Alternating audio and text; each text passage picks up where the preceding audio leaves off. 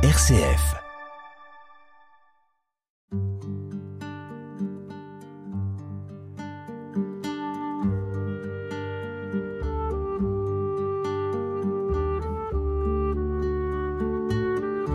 Bonjour, chères auditrices et chers auditeurs. Au micro de ce dernier jour de l'année 2023, François Martz, prêtre du diocèse de Strasbourg, animateur de retraite dans la tradition de la méditation chrétienne. Dans cette émission, comme à chaque fois, la méditation est une forme de prière et il s'agit de se mettre en présence de Dieu de façon toute simple, dans l'immobilité, le silence, l'attention à la respiration, et la réceptivité à la présence. Méditation chrétienne avec foi et mission sur RCF Alsace. L'enfant grandissait et se fortifiait, rempli de sagesse. Nous est-il dit de Jésus, de l'enfant Jésus, dans l'Évangile selon Saint Luc? Ce dernier dimanche, et même dernier jour de l'année, en ce moment, est la fête de la Sainte Famille. L'ensemble des festivités du temps de Noël, d'ailleurs, est propice aux réunions en famille. C'est vraiment le temps de la famille que ce temps de Noël. Pour manger, pour partager, et pourquoi pas, pour se recueillir ensemble. Et le coin dédié à la crèche peut vous inviter à observer et à imiter le silence religieux, oserais-je dire méditatif, des personnages, surtout bien sûr Marie, mère du silence.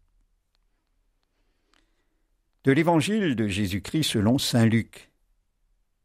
Quand fut accompli le temps prescrit par la loi de Moïse pour la purification, les parents de Jésus l'amenèrent à Jérusalem pour le présenter au Seigneur. Lorsqu'ils eurent achevé tout ce que prescrivait la loi du Seigneur, ils retournèrent en Galilée dans leur ville de Nazareth. L'enfant, lui, grandissait et se fortifiait, rempli de sagesse, et la grâce de Dieu était sur lui. Acclamons la parole de Dieu.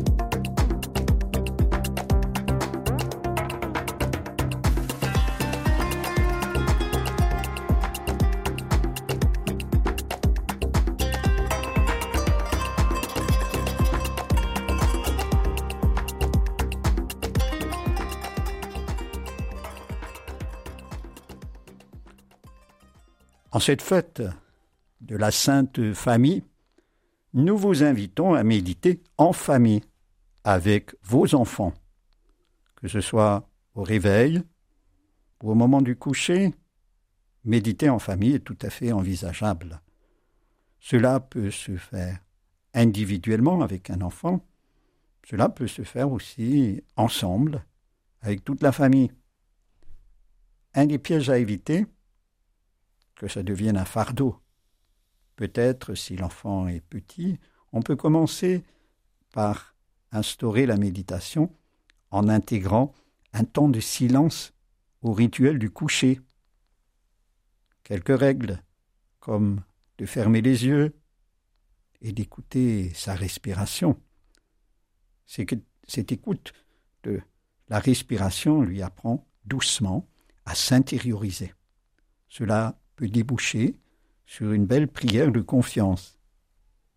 Si vous êtes une grande famille, une famille nombreuse, expérimentez de temps en temps, une fois par semaine, un moment de silence partagé. N'imposez rien, fixez juste un rendez-vous. Et viendront ceux qui veulent. Cela peut devenir une grande et belle expérience communion entre vous. Et j'ajouterai de communion avec l'invisible présence de l'amour qui fait lien entre vous.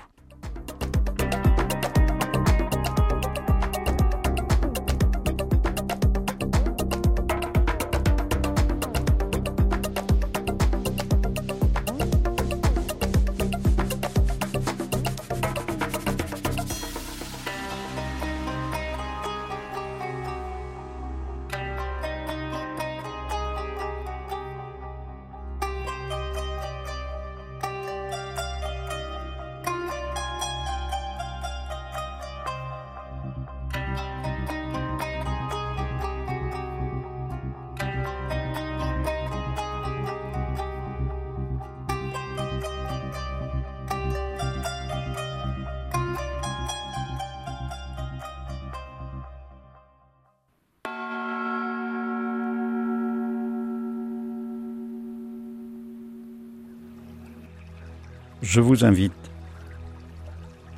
à faire l'expérience.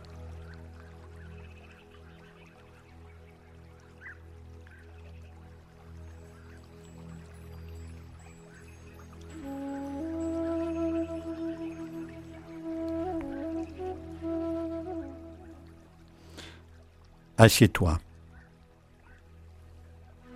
Bien. Dans une position confortable là où tu es. Redresse ton dos, sans raideur, ainsi que ta nuque,